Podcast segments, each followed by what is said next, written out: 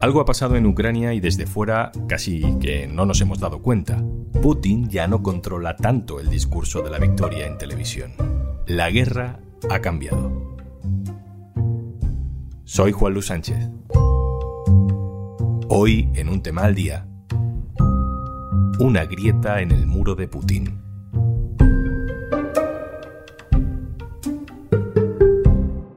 Una cosa antes de empezar. En el diario.es cumplimos 10 años y queremos celebrarlo contigo. Será la semana que viene en Valencia, del 22 al 24 de septiembre. ¿Te apuntas? Aprovecha el paquete de viaje para socios que hemos preparado y que además de acceso preferente a todas las actividades gratuitas del festival, incluye habitación, desayuno, entradas al espectáculo diario vivo y una ruta guiada por la Valencia Republicana. Date prisa porque las entradas son limitadas. Más información en eldiario.es barra festival. En las televisiones de todo el mundo sonaban versiones de esto. The BBC is interrupting its normal programs to bring you an important announcement. This is BBC News from London. Buckingham Palace has announced the death of Her Majesty Queen Elizabeth II. Mientras tanto, en la televisión rusa también llevaban unos días apesadumbrados pero por otra cosa.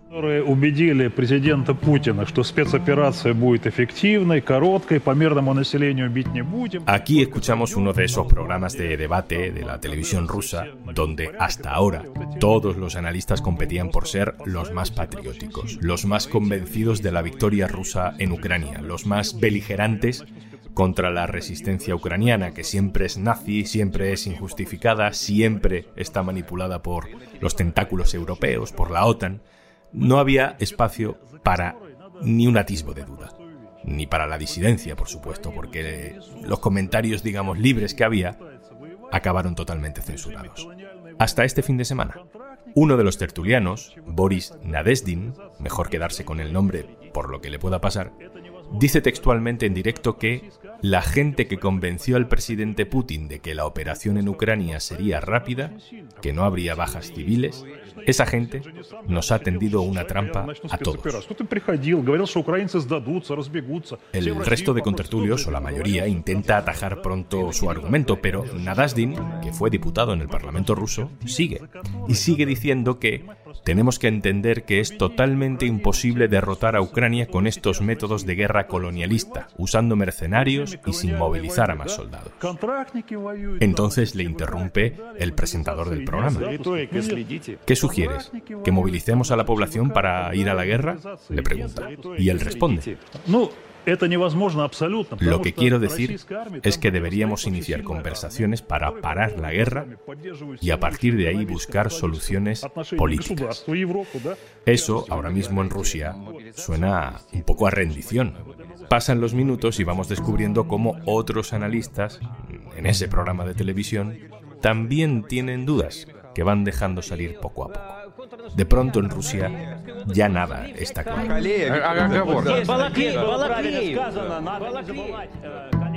A ver si nosotros nos aclaramos un poco sobre por qué ha cambiado todo en tan poco tiempo. Fernando Arancón es uno de los directores del Orden Mundial. Hola, Fernando. Hola, ¿qué tal? Muy buenas. E Iciar Gutiérrez es la periodista del diario.es que hace seguimiento diario sobre las novedades de la guerra. Hola, Iciar. Hola. Empiezo contigo, Iciar. ¿Qué ha pasado en las últimas horas para que de pronto en Rusia cunda el pánico de esta manera?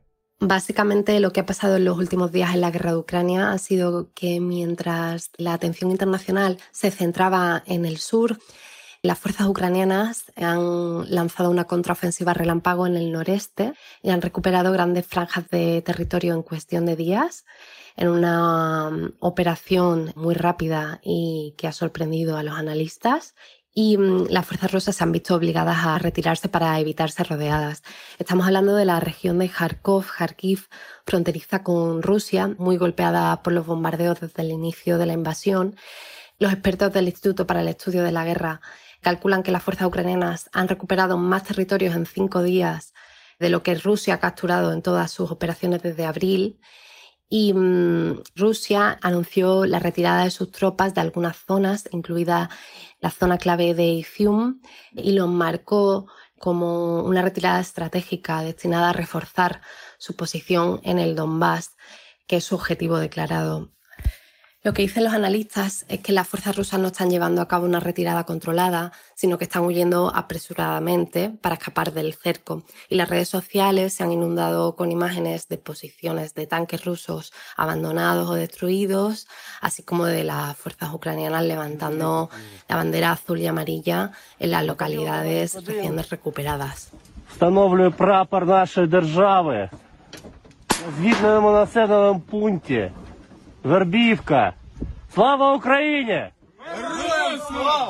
Sí, estamos escuchando, por ejemplo, este audio de un vídeo subido por miembros de la Policía Nacional en Ucrania, en una ciudad cerca de Kharkiv. Están colocando la bandera de Ucrania tras recuperar esa localidad. ¿Y Ciar tiene pinta de que esto sea sostenible? ¿De que Ucrania pueda seguir apretando y hacer aún más daño a Rusia? Sí, la velocidad y la eficacia de la contraofensiva ucraniana ha sido impresionante, pero no está claro hasta qué punto Ucrania podrá mantener el impulso. Y esta es una de las grandes cuestiones ahora. Las autoridades ucranianas han anticipado que recuperarán más territorios y algunos analistas han hecho énfasis en la falta de mano de obra y el deterioro que sufren las fuerzas rusas, lo que ha llevado a una situación en la que Ucrania tiene una ventaja. Ahora hay que ver dónde se establecen los rusos para defenderse y quizás contraataquen y Ucrania tendrá que lanzar más operaciones para terminar de recuperar territorio por eso los expertos han dicho que la actual contraofensiva no pondrá fin a la guerra, aunque sí consideran que Kiev ha cambiado el rumbo de la guerra a su favor. Zelensky quiere evitar que la guerra se adentre en el invierno, lo ha repetido, y aseguró que los próximos 90 días, los próximos tres meses serán determinantes. Pero tanto el secretario de Estado de Estados Unidos como el jefe de la OTAN ya dijeron que es probable que la guerra se prolongue durante meses y aseguraron que está entrando en una fase crítica.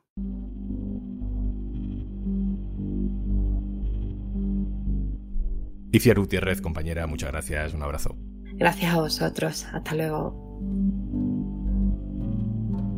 Fernando Arancón, el orden mundial, voy contigo. Estos avances ucranianos han desatado el optimismo en Occidente, en la prensa, en los analistas también. ¿Tú también eres tan optimista sobre el, el futuro de la guerra?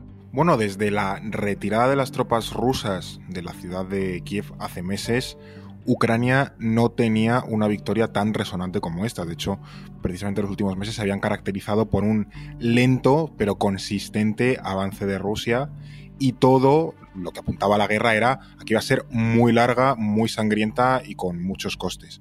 Pero esta repentina victoria ucraniana, que realmente se esperaba muy poca gente, porque ha sido en un punto del frente que ni siquiera era el teatro principal ahora mismo, que está en el, en el sur, pues efectivamente ha hecho, bueno, sacar un poco las celebraciones de, ah, pues a lo mejor los ucranianos sí que vuelven a tomar la iniciativa y sí que consiguen rechazar a los rusos, bueno, y volver a hacerles retroceder, no sé si ya hasta las fronteras de antes de esta guerra o incluso a recuperar todo el país. ¿Cómo se le puede complicar la guerra a Rusia a partir de ahora? ¿Por qué esto es tan importante? Para Rusia es un problema por dos razones. La primera es que su discurso tan resonante de que ellos están consiguiendo avances y ganando la guerra, pues esto evidentemente eh, no lo demuestra. De hecho, demuestra lo contrario, que al final es debilidad, que sus tropas no están preparadas, que enfrente tienen un enemigo muy consistente, que están apoyados por economías avanzadas, por en general el mundo occidental, tanto en dinero como en armamento.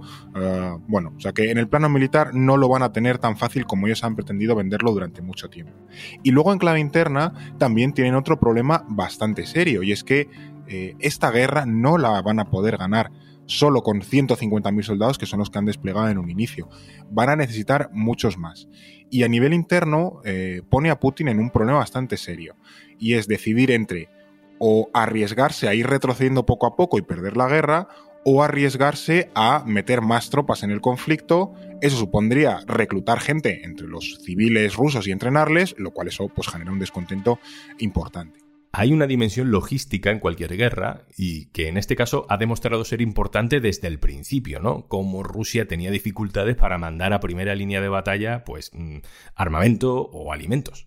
La derrota reciente de esta semana en el este de Ucrania ha sido por motivos más o menos parecidos a los que ya sufrió, por ejemplo, en el asedio de Kiev. Recordemos que cuando invade Rusia Ucrania en febrero y también en las primeras semanas de marzo, va rapidísimo, pero su logística era muy pobre. Entonces al final sus tropas se ven que no tienen ni combustible, ni armamento, que no están bien coordinadas, que no están bien comunicadas y eso al final permite a los ucranianos eh, reaccionar y contraatacar. Eso Rusia más o menos lo consigue resolver Pero en estos meses, Estados Unidos básicamente le ha entregado armamento, artillería de largo alcance muy potente a Ucrania y Ucrania, que ya tenía, por así decirlo, objetivos seleccionados, pero que no podía atacar porque no, no tenía las armas necesarias, lo que hace Ucrania en estas semanas es ponerse a atacar puentes, depósitos de municiones, centros logísticos, es decir, todo aquello que articula la logística rusa, un poco para evitar precisamente que los rusos se pudiesen mover con facilidad. Y en el momento en el que Ucrania lanza ese contraataque, los rusos se ven que no tienen ni depósitos de municiones, ni pueden mover rápido a sus tropas porque los puentes han volado por la artillería, que las carreteras están destrozadas. O sea que su reacción, por muy rápida que la quisiesen hacer, no tenían capacidades y eso al final beneficiaba principalmente a los ucranianos, que ellos sí tenían toda la logística bien engrasada. Aunque parezca un detalle secundario, muchas de las grandes victorias y derrotas militares de la historia reciente se han fraguado sobre la logística. Lo estamos comprobando una vez más, vamos. Terminemos por donde empezamos, por la opinión pública rusa. ¿Qué importancia le da Fernando a que en un debate de televisión, por cierto, en una cadena cuya propietaria es la empresa energética Gazprom, eh, digo que en ese debate empiece a agrietarse el discurso único de Putin? Bueno, que en la televisión rusa, que está abiertamente controlada por el Kremlin, haya críticas hacia la estrategia rusa, desde nuestra perspectiva puede parecer bueno, en tanto que parece que surgen voces más plurales.